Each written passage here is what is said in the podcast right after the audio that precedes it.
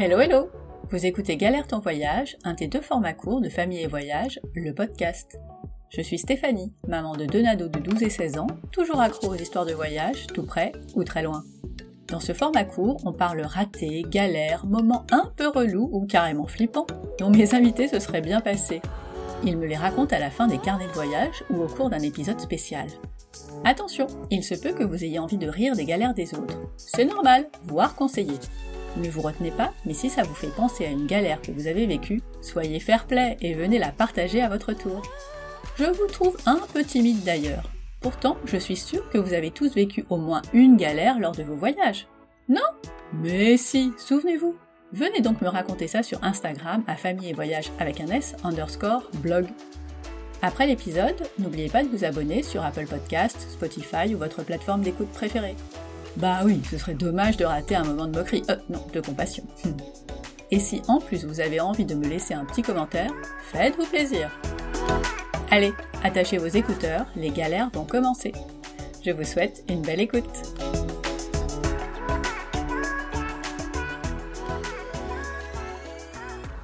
Hello Sonia Bonjour Stéphanie Comment ça va?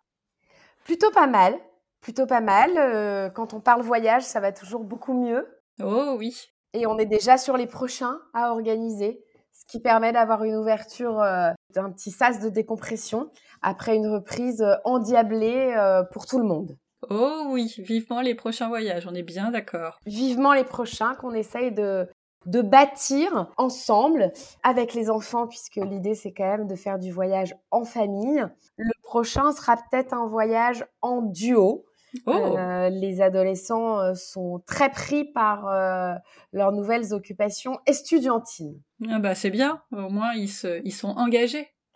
Oui, ils sont engagés. La grande est engagée dans du droit pour la première fois, elle y tenait. Le second est engagé dans des matières scientifiques, mais avec euh, un très fort engagement sur le tourisme durable et les Ah, problématiques du réchauffement climatique. super Et la troisième est engagée euh, sur euh, comment on peut avancer euh, sur les techniques des arts plastiques et pas uniquement le stylisme de mode. Et quant à la dernière, eh bien, je crois qu'elle virevolte en CE2, elle suit tout ce petit monde et elle essaye de se demander si elle fait aussi elle du dessin ou si elle se mettrait pas à chanter et à s'inscrire à la comédie musicale. Les deux sont pas incompatibles. Les deux ne sont pas incompatibles, c'est pourquoi nous avons choisi les arts plastiques le lundi et la comédie musicale le jeudi. Eh bah dis donc, tout un programme Voilà, on en est là sur ce début de rentrée avec cette petite percée au bout de quatre semaines que je n'ai absolument pas vu euh, passer. Je ne sais pas pour vous, mais j'ai l'impression qu'on a recommencé hier à se dire mais les enfants sont déjà en vacances le 21 octobre prochain et que faisons-nous? Une échappée belle ou pas? Et je, je repars pour une échappée belle euh, où je vais allier euh, l'utile euh, à l'agréable. Voilà, mais en duo. Et là, tu t'es déjà emballé, on ne s'est même pas présenté. Est-ce que tu peux dire à nos auditeurs bah, qui tu es? Alors, qui je suis? Euh, je, suis euh, je suis une maman de quatre enfants, de trois, mais de quatre euh, quand même aussi. D'Inès qui a 18 ans, de Jacob qui a 17 ans, de Violette qui a 15 ans et de Brune qui a 8 ans. Euh, de quatre voyageurs qui aiment voyager et dont les trois ados continuent à voyager avec nous, un petit peu moins, sur des durées un peu plus courtes, mais passent volontiers 15 jours d'été avec nous euh, sur des voyages itinérants. Et je les trouve plutôt euh, contents, enjoués et absolument pas contraints dans la décision. Ah bah c'est plutôt bien. Donc on est plutôt, on est plutôt ravis et surtout très participants dans le choix des destinations et dans, dans ce qu'on va y faire et comment on va s'organiser. Voilà. Et l'idée était depuis trois ans déjà euh, de donner à chacun des trois grands une semaine, puisqu'on partait très souvent trois semaines, à organiser chacun avec une trame et chacun organisait sa semaine et nous la soumettait et on la suivait ou pas en fonction évidemment euh, des intempéries euh, et des impératifs euh, du pays.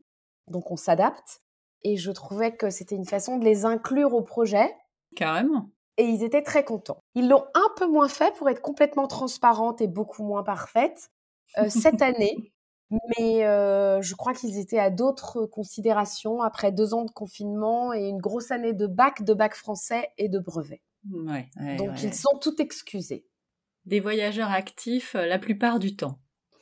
Oui, la plupart du temps, et plutôt très, oui, très partisan, très entraînant, très motivé, donc et très curieux de découvrir des endroits différents. Voilà, ce sont pas des enfants qui ont envie de refaire chaque jour la même chose, à moins évidemment d'être passé devant le glacier ou la pâtisserie des rêves et de pouvoir faire un petit détour si c'est pas trop loin et que le chauffeur veut bien s'y arrêter.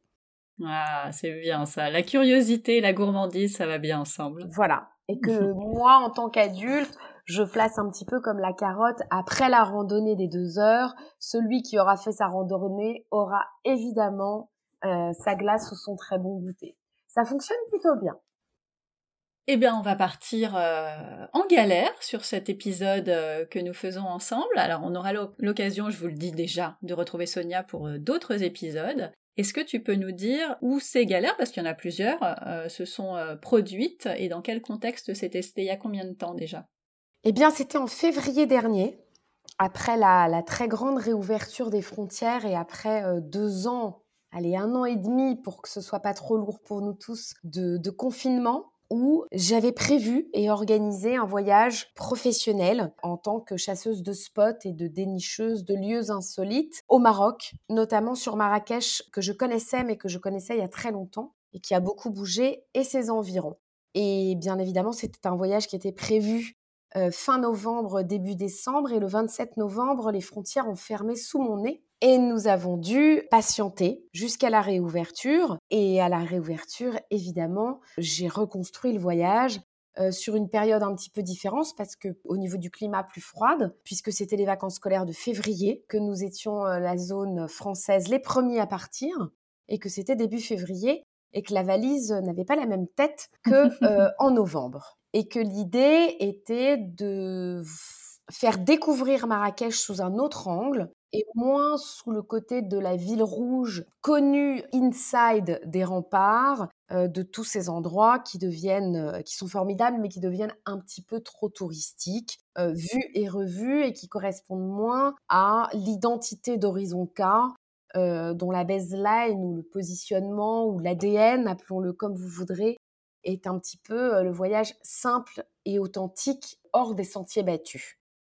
L'idée étant de dénicher des lieux qui viennent de, sortir de terre.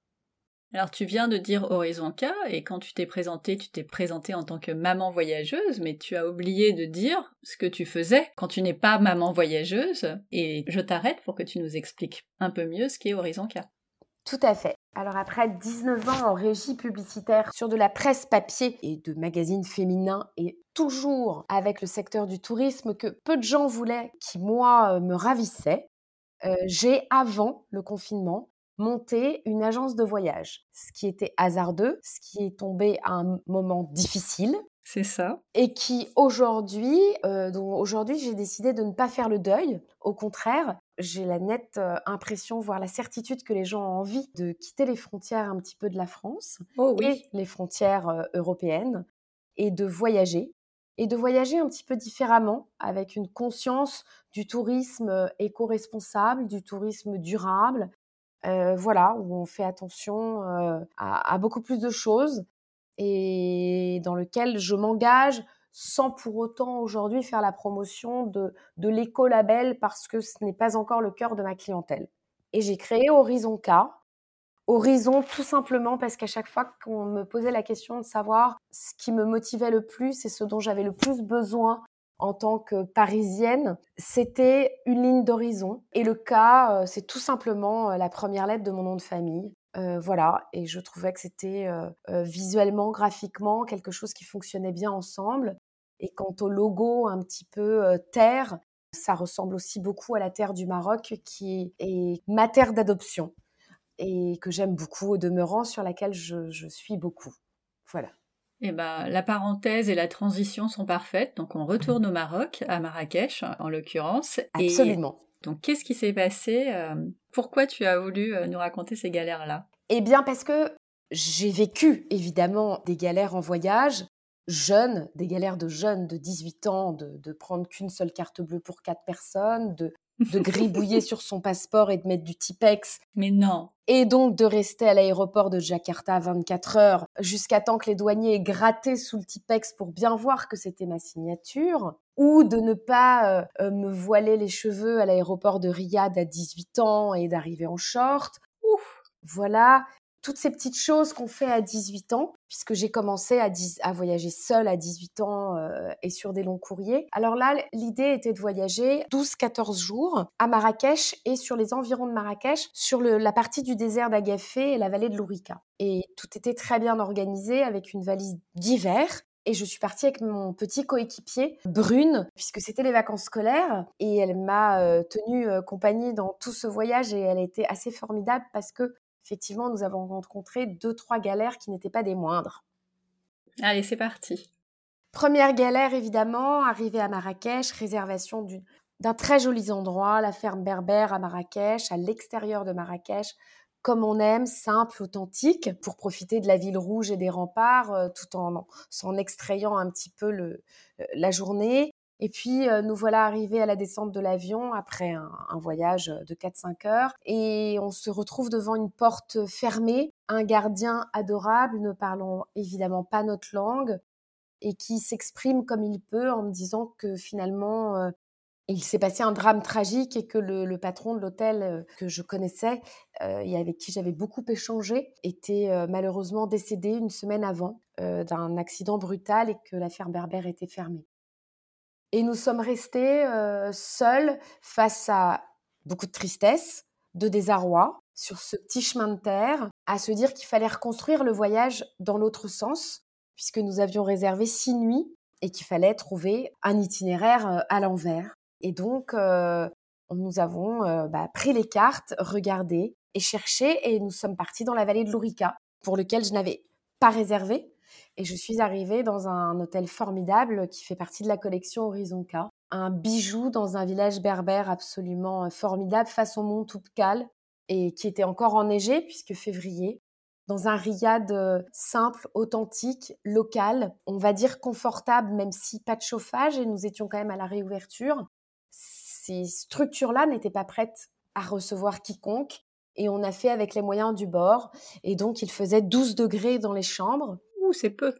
C'est peu. L'eau n'était pas chauffée. Hmm. Et seul le hammam permettait de, prendre une petite douche rapide à deux pour se réchauffer de nos balades de la journée. Euh, voilà, et quant au bassin que nous autres Parisiens et euh, urbains euh, trouvons formidable, évidemment, à 14 degrés, l'idée n'était pas d'y faire quelques brasses. Mais ça a été la, première des, galères, qui n'étaient pas des moindres, sachant qu'on s'est bien évidemment perdu pour retrouver euh, le chemin de Dartha Fontan, qui aujourd'hui fait partie d'une de mes adresses préférées, qui a été relayée sur Carnet Grande Aventure, qui est au bout d'une piste au bout du monde, euh, où on a été formidablement bien reçus euh, chez des gens qui parlent peu le français et avec qui on a passé 72 heures formidables. Je te coupe parce qu'en fait, je, voulais juste comprendre quand vous avez euh, changé donc euh, vos plans et que vous êtes allé dans cet hôtel, tu les as appelés et tu leur as dit bon, on est en galère, on arrive. Euh, c'était un hôtel que tu avais prévu un peu plus tard, donc c'était juste quelques jours avant. En fait, comment ça s'est passé vraiment? C'était un hôtel que j'avais prévu pour terminer mon séjour dans la vallée de l'Ourika quand j'étais bien reposée pour monter sur le mont Toubkal ou du moins pour en faire une randonnée jusqu'en haut, je ne sais pas, mais c'était la fin des vacances. D'accord. Où nous étions censés être en forme. Et nous arrivions peu en forme, donc euh, difficulté effectivement de faire ce qui était prévu de faire, c'est-à-dire cette ascension euh, du Toubkal. Euh, de plus, on n'était pas forcément très bien équipés, donc nous y avons renoncé. Nous avons fait d'autres choses, mais c'était un hôtel qui était prévu, donc que je n'ai pas appelé à l'aveuglette. Oui, oui, ok il faisait partie de mes, de mes targets et de l'endroit que je voulais visiter pour euh, le proposer euh, dans la collection Horizon K. Mais il n'était pas prévenu de mon arrivée 12 jours avant. Mmh il n'avait ni chauffé, ni fait les chambres. On s'est organisé un peu comme on arrive dans une maison de campagne familiale. Et on s'est organisé de cette manière-là. Oui, ils auraient pu te dire c'est pas possible, euh, pour l'instant rien n'est prêt. Exactement. Et ils ont été d'une hospitalité formidable et ils ont tout fait pour que euh, ce soit euh, pas forcément prêt, mais pour nous accueillir. Et nous avons été accueillis divinement bien, chaleureusement et avec les moyens du bord. Et c'est toujours très formateur pour les petits comme pour les grands. Ok, eh ben on continue alors. Et puis ensuite, l'idée était de rallier le désert d'Agafé. Mais le désert d'Agafé, je devais le rallier de la ville de Marrakech et non de la vallée de l'Ourika. Et la deuxième galère a été que la vallée de l'Ourika, euh, il avait beaucoup plu en janvier cette année, exceptionnellement au Maroc, et tant mieux pour les cultures et les bergers. la route était inaccessible. il, a il a évidemment fallu changer de route avec mon petit coéquipier, avec ma batterie solaire. Il n'y avait pas beaucoup de soleil ce jour-là qui ne fonctionnait plus. Et avec l'allume-cigare pour charger le portable qui ne fonctionnait plus non plus. Aïe. Voilà, et qu'il faut quand même arriver dans le désert d'Agafé, sachant qu'en février, le soleil se couche relativement tôt, avant 17 heures. Et je voyais l'heure qui tournait avec ma petite qui me disait c'est pas tout à fait sérieux. Et on n'a pas pris beaucoup d'eau. Nous n'étions pas au mois d'août. Heureusement. Mais cependant, elle n'avait pas tort. Et nous avons fini par arriver dans le désert d'Agafé vers 17h30, 18h30. Bon. Ah voilà, avec euh, une voiture qui a tenu, euh, des pneus qui ont tenu, pas mal de boue et des essuie-glaces qui fonctionnaient à la main et avec un petit coup de chiffon chacune. Ah oui, quand même. Et euh, le désert d'Agafé, il faut savoir que c'est fait exprès, c'est délibéré, c'est ce qu'on m'a expliqué. Rien n'est indiqué. Ah. C'est-à-dire que les campements, excepté les campements de luxe, et il n'y en a pas beaucoup pour préserver ce site, euh, rien n'est indiqué. Alors forcément, sans GPS, c'est un peu compliqué. Mais comment t'as fait? Et qu'il n'y a pas grand passage à cette heure-ci. Et nous sommes tombés sur un, un gentil monsieur en pétrolette qui nous a indiqué comme il a pu le chemin, mais sans y aller comme ils font d'habitude, où il nous précède, parce que lui devait rejoindre Marrakech et que c'était quand même à 45 km de Marrakech. Et nous, sommes arrivés sur un village berbère sur la droite et ça ne me semblait pas être bien là. Et puis ensuite, euh, comme très souvent c'est le cas au Maroc, vous avez quatre petits enfants qui sortent de nulle part et qui sourient et qui sont là et qui sont prêts à vous aider et qui nous ont dit vous n'êtes pas du tout dans la bonne direction. Et là, ça commençait à faire long et je sentais l'angoisse de cette petite fille de 8 ans derrière monter et qui devait commencer à sentir la mienne. Oui, bah oui. Et hum, nous avons fini par arriver à 19h30 à la pause où nous avons posé, c'est le cas de le dire, euh, la voiture et nos pieds et nos valises et nous sommes arrivés dans un lieu magique perdu au milieu du désert d'Agafé qui est une véritable oasis de bien-être qui semble très luxueux mais qui au fond est peu ostentatoire mais qui reste très confortable par rapport à la situation du lieu. Et euh, nous en avons profité pendant 24 heures et nous nous sommes remises de, nos émotions euh, pendant 24 heures. Voilà.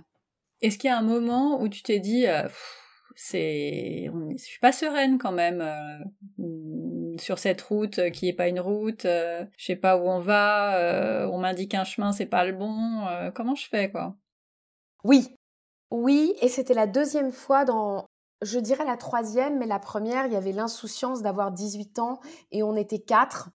et on était sur la côte pacifique et il n'y avait plus de sous. Et donc on dormait dehors, mais là c'était différent. Il y a eu la deuxième avec euh, mon Inès qui maintenant a 18 ans, mais qui en avait 8, où j'étais dans les gorges de la vallée du Drap avec ma petite sur le dos. Il commençait à faire nuit et je m'étais perdue. Hmm. Et elle faisait ses dents, donc elle n'était pas très sympathique. voilà. C'était pas le meilleur moment, oui. Et je prenais sur moi et j'essayais d'ouvrir mes chakras et de me dire que j'étais déjà quelqu'un de pas forcément très patient naturellement, mais j'ai appris la patience. Et là, oui, j'ai eu un sentiment de crainte, je dirais de désarroi, en me disant, je ne suis, en fait, je ne suis pas toute seule et je ne prends pas la responsabilité pour moi seule. Je la prends aussi pour une petite fille de 8 ans. Et c'est ce qui m'inquiétait le plus, et je voyais dans son regard qu'elle était inquiète et qu'en même temps, elle ne voulait pas m'inquiéter plus que ça. et on s'est serré les coudes. Et mmh, oui, oui, je suis pas certaine de le refaire dans les mêmes conditions, c'est-à-dire de partir sans eau, même en, février, sans batterie chargée et trop tard sur une question de timing. Donc c'est le tips pour nos éditeurs si vous voulez faire la même chose, partez pas à l'aveuglette. on part plus tôt, on part équipé et on part avec un bon plan et un bon GPS et on essaye d'arriver dans des endroits comme cela où on a l'impression que les GPS vous mettent toujours un temps assez facile à respecter, mais, euh, mais le temps réel dans ces pays-là n'est pas du tout le même. Ah bah, l'état des routes non plus. C'est ça. Et puis, euh, on le sait, on met toujours beaucoup plus de temps quand on ne connaît pas. Oui, et puis dès que la nuit tombe, euh, l'angoisse est encore plus perceptible. Exactement. Donc ça, ça a, fait partie un petit peu de la, de la deuxième galère qui s'est quand même bien terminée, où on a eu une, une bonne étoile à nouveau euh, sur, euh, sur ce départ euh, à la pause. Et puis, on, a eu d'autres petits stops qui se sont plutôt très bien passés sur le lac Takarkoust, où le lac était asséché, mais ça, c'était la nature qui voulait ça. donc ça, ça nous allait très bien. Et ensuite, on a terminé par une grosse, grosse, grosse galère dans la ville rouge, dans les remparts, le dernier jour, à 3 heures du départ, où j'avais très envie d'aller au musée d'art contemporain africain qui vient de s'ouvrir à l'extérieur de Marrakech. Et je n'ai pas regretté. J'ai juste regretté d'avoir pris ma voiture, ce que je ne fais jamais, et de rentrer, et ce que je ne conseille pas, dans les remparts de Marrakech en voiture. C'est pas fait pour une voiture, quelle qu'elle soit. Sont faits pour des scooters et encore, des piétons, je ne sais pas, des charrettes encore moins. Et j'y allais euh, seulement, pour tout vous dire, euh, pour prendre de l'argent liquide pour payer mon logement, qui n'acceptait pas les cartes. Et je suis arrivée un petit peu vite dans la précipitation et il y avait une charrette sur mon passage qui était en plein milieu de la route et dans laquelle je suis rentrée. Et cette charrette est malheureusement euh, rentrer dans un monsieur qui traversait sans avoir vu la charrette. Et ça a fait un carambolage à 50% de ma responsabilité et qui a envoyé ce monsieur à l'hôpital dont je n'ai jamais eu de oh. nouvelles. Et euh, avec Brune, évidemment, toujours comme petit coéquipier. Et là, effectivement, je me suis dit, là, on est sur une vraie grosse galère. Parce que mon avion part dans trois heures parce que je veux régler mon logement, que j'aurais très bien pu régler autrement, mais certaines personnes n'acceptent pas toutes les facilités. C'est dommage, c'est comme ça. Donc je ne conseille pas ce, périple euh, dans la ville rouge en voiture. Et voilà, et, j'ai voulu secourir ce monsieur qui était gravement blessé. Et j'ai laissé mes portières euh, ouvertes euh, et, deux hommes sont rentrés et Brune était assise à l'arrière de la voiture. Et j'étais partagée entre secourir ce monsieur et ne pas laisser ma fille seule avec les quatre portières ouvertes et mon sac à main avec les passeports à l'avant de la voiture. Et finalement, dans ce malheur euh, et dans cette galère qui, pouvait ressembler à la première en un peu moins grave, mais euh, Brune a été évidemment terrorisée. Évidemment, on m'a volé un sac. Fort heureusement, il n'y avait que les chargeurs, les portables, les écouteurs et du matériel euh, IFI qui se rachètent et fort heureusement pas le sac avec les passeports. Voilà, donc j'ai pris une décision qui était très difficile euh, déontologiquement parlant, c'est que j'ai pris la défense de ma petite et que j'ai refermé les portes et que j'ai missionné quelqu'un pour emmener ce monsieur à l'hôpital et que je n'ai pas fait moi-même parce que l'avion partait trois heures après. Et ça n'a pas été simple de retourner régler mon logement et de prendre l'avion sans avoir jamais de nouvelles de ce monsieur en espérant que qu'il va bien. Alors là, les, auditeurs ne euh, nous voient pas, nous on se voit par écran interposé, et donc vous n'avez pas vu mes yeux hyper grands ouverts en mode mais mon Dieu, quelle situation impossible, comment euh, comment j'aurais réagi euh, à ce moment-là? Je pense que tout parent aurait fait la même chose. Euh, mais j'imagine aussi quel dilemme ça a dû être de pas pouvoir avoir de nouvelles de ce monsieur. Enfin bon, voilà, c'est comme ça, ça s'est fait comme ça. Euh, un voyage compliqué. Euh. Un voyage compliqué. La première, la première l'était parce qu'il y avait quelqu'un qui n'était plus de ce monde. Et la deuxième était plus à, se dire que c'était une expérience qui forge un voyageur et qui permet de ne pas refaire cette expérience. Donc ça, ça fait partie des, bonnes, mauvaises expériences, je dirais. La troisième, elle était, elle était terrible parce que euh, j'étais partagée entre l'idée d'annuler mon vol, entre euh, l'idée de, de, devoir prendre des nouvelles de ce monsieur, mais comment? Et ce monsieur de la charrette qui lui était rentré dedans parce que je lui étais rentrée dedans, qui lui a pris la fuite. Donc, je n'avais aucun moyen de retrouver ce monsieur. J'ai pris l'avion avec un très grand sentiment de, tristesse et de culpabilité, et en me disant que peut-être il y avait une petite chance pour que ce monsieur soit aujourd'hui euh, en vie, ce que, je pense, et qu'il aille bien. Euh, c'est de toute façon ce qu'il faut se dire, puisqu'il n'y a pas moyen de, de savoir euh, autrement, et sinon c'est impossible à gérer. Voilà, mais ça a hanté quelques nuits de mon retour et ça, m'arrive encore d'y penser. Cependant, je, je, revois ce monsieur debout pour se rendre à l'hôpital. Donc je me dis que le voilà, le pronostic vital, entre guillemets, n'était pas euh, engagé, mais... S'il était debout, il y a quand même des chances, oui, que ça, ça aille pas si mal. Mais ça faisait partie d'une euh, d'une vraie galère. oui, c'est une vraie galère, oui. On est bien voilà. d'accord. Ça n'empêchera pas que vous retourniez euh, au Maroc le 24 octobre. Alors différemment, pas sur cette région de Marrakech et ses alentours où je retournerai probablement et différemment pour visiter d'autres établissements, probablement en février prochain. Peut-être avec mon petit coéquipier si elle l'accepte. Et qu'elle accepte nos erreurs.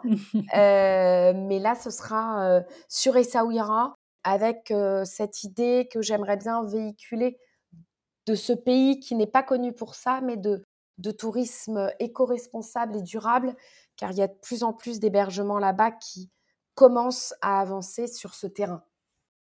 Parfait, ben peut-être qu'on se reverra, euh, enfin qu'on se reverra, qu'on on en profitera pour faire euh, un autre petit épisode. Euh, alors, on va espérer pas autour des galères vécues à Essaouira, mais peut-être le top 5 des activités à faire en famille. Oui, à Essaouira, surtout qu'il y en a et que cette côte se développe et que elle se développe jusqu'au sud, jusqu'à Iftan, jusqu'à Imswan avec quelques petites pépites que je suis en train de découvrir et qui vont peut-être désengorger euh, Mogador, comme on appelle Essaouira aujourd'hui, qui commence à devenir un petit peu euh, the place to be. Donc euh, l'idée d'Horizon K étant de trouver des endroits un petit peu hors des sentiers battus, sera peut-être de descendre un petit peu plus bas sur la côte jusqu'à la frontière de la Mauritanie. Ok. Eh bien, si nos auditeurs ont envie d'en savoir plus sur Horizon K et s'ils cherchent à te contacter, où est-ce qu'ils peuvent te trouver? Alors aujourd'hui, Horizon K avance euh, à petits et à grands pas, étonnamment. Ils peuvent me trouver le plus simplement possible sur Instagram. Mmh voilà. Ils peuvent aussi me trouver par mail, mon mail y est, par téléphone et bientôt euh, sur horizonkvoyage.com qui, j'espère, euh, sera terminé pour la fin de cette année. Ok, et eh ben, je mettrai tout ça dans les notes de l'épisode. Merci mille fois Stéphanie. Merci beaucoup Sonia pour euh, ce premier épisode de notre série et, bah, à bientôt du coup. Avec plaisir Stéphanie merci à toi euh, de m'avoir euh, très gentiment donné la parole sur ce pays que j'aime beaucoup et qui n'est pas fait que de galères, qui est aussi Heureusement. très très très belles choses à découvrir. Et eh bah écoute, peut-être dans un prochain épisode. Avec plaisir. À bientôt. À bientôt.